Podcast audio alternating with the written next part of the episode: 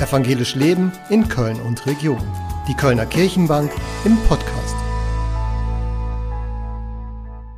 Unwetter und Hochwasser haben vor rund einem Jahr die Menschen in Deutschland und auch in Nordrhein-Westfalen ja wirklich in große Not gebracht. Häuser wurden weggespült, Flüsse sind über die Ufer getreten, Menschen sind gestorben, Keller sind vollgelaufen, viele Menschen haben ihr Hab und Gut verloren. Dieses Ereignis liegt ein Jahr zurück und vielen Menschen wurde geholfen von unterschiedlichen Stellen. Ich begrüße ganz herzlich auf der Kölner Kirchenbank Andrea Schnackertz. Sie arbeiten beim Diakonischen Werk Köln und Region. Sie arbeiten mit den Menschen in den betroffenen Gebieten. Herzlich willkommen auf der Kölner Kirchenbank. Ich freue mich hier zu sein. Frau Schnackertz, wie ist die Situation bei den Menschen in Erftstadt? Blessem war ja besonders betroffen, aber auch andere Städte um Köln herum und auch in Köln. Was können Sie uns davon berichten? Wie ist das heute noch? Also es gibt erstmal grundsätzlich nicht die Situation. Es ist von Menschen, die über Versicherungsleistungen schon wieder in ihren Häusern sein können oder auch nicht wirklich ausziehen müssten, bis hin zu Menschen, die immer noch nicht wissen, ob sie zurück können in ihre Häuser, in ihre Wohnungen. Auch zum Teil ist es sehr unterschiedlich, obwohl es Hilfen gibt, auch vom Land. Das ist ja bei vielen bekannt. Und diese Hilfen können auch noch ein ganzes Jahr lang beantragt werden, brauchen viele Menschen Unterstützung, weil sie weder finanziell wiederhergestellt sind noch psychisch. Und dazu ist auch wichtig zu sagen, dass die Angst vieler Menschen äh, sehr präsent ist und vor allen Dingen dann, wenn es wieder regnet und wenn wieder Hochwasser naht. Spüren Sie einen Unterschied zwischen dem, wie sich die Menschen verhalten haben, was sie gebraucht haben Anfang des Jahres, als sie ihren, ihre Arbeit begonnen haben in der Region, zu heute?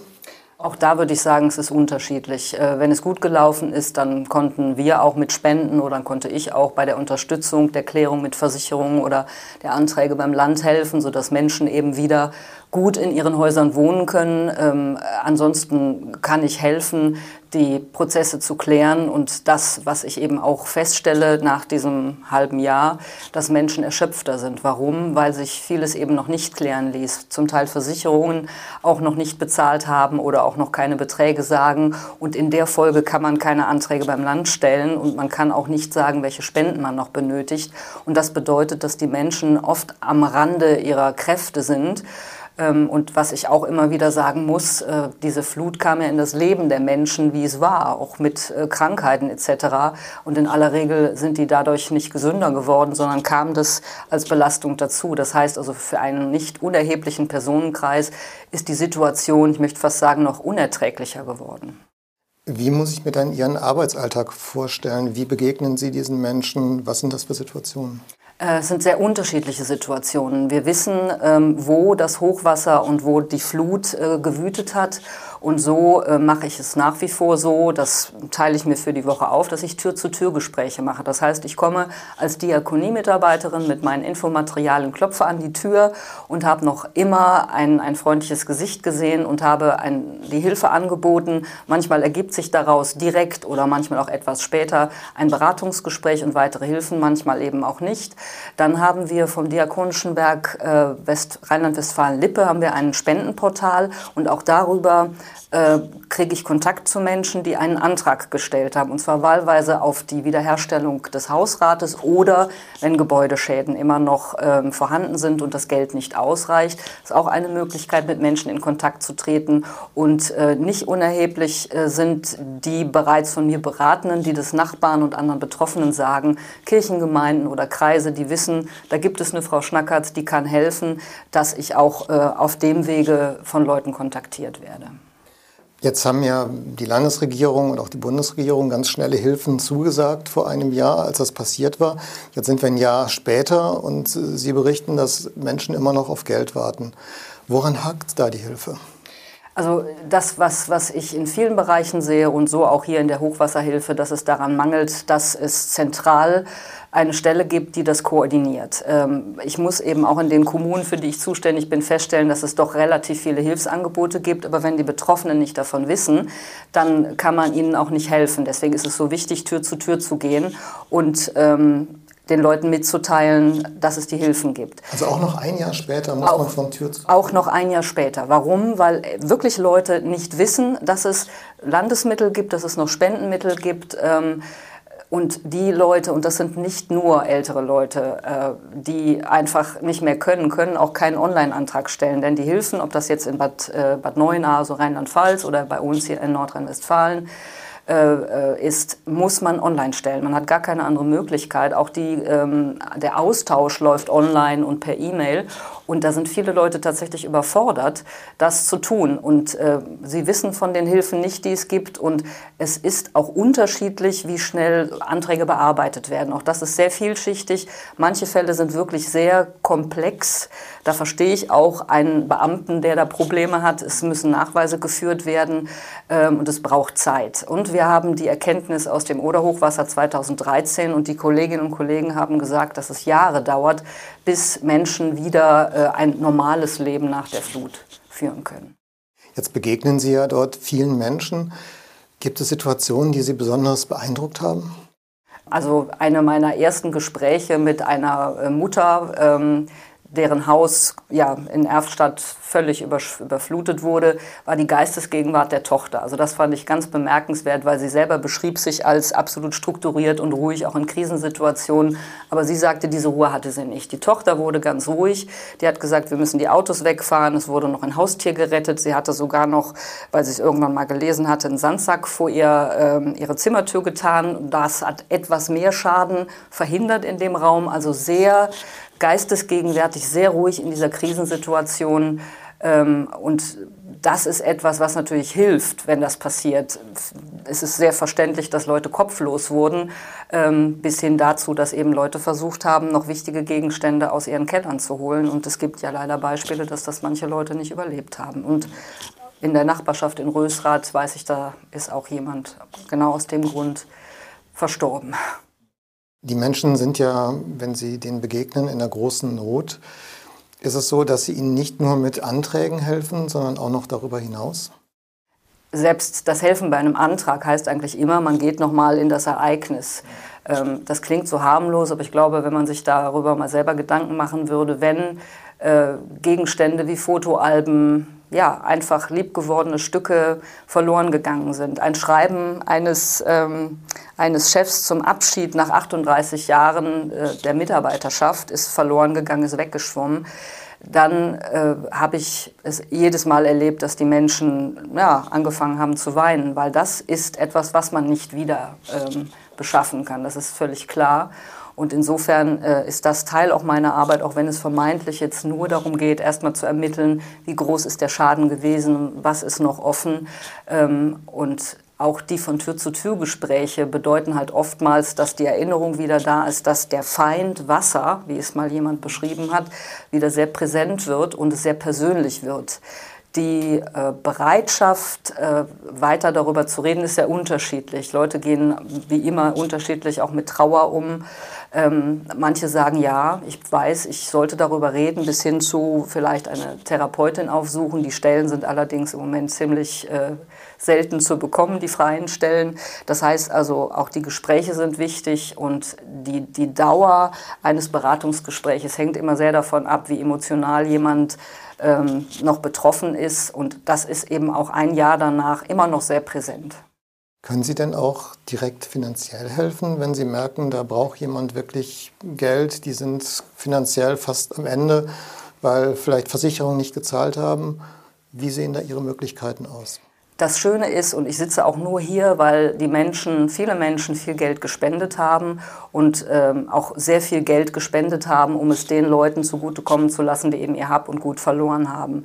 Und wir haben vom Diakonischen Werk Rheinland-Westfalen-Lippe, dort wurden die, die Spenden, die an das Diakonische Werk gegangen sind, gesammelt. Wir haben dort die Möglichkeit, nachdem Versicherungsleistungen ausgeschöpft sind und auch klar ist, was das Land bezahlt hat oder bezahlen wird, ergänzende Hilfen zu leisten. Und zwar analog zu dem, wie eine Hausratversicherung bezahlt, gibt es Möglichkeiten, da den Leuten, nachdem sie einen Antrag gestellt haben, bei dem ich auch helfe, Mittel zu bekommen. Äh, es gibt Härtefallanträge und bei dem Wiederaufbau, das heißt, wenn es um den Wiederaufbau des Gebäudes geht, gibt es auch extra Möglichkeiten, einen Antrag zu stellen.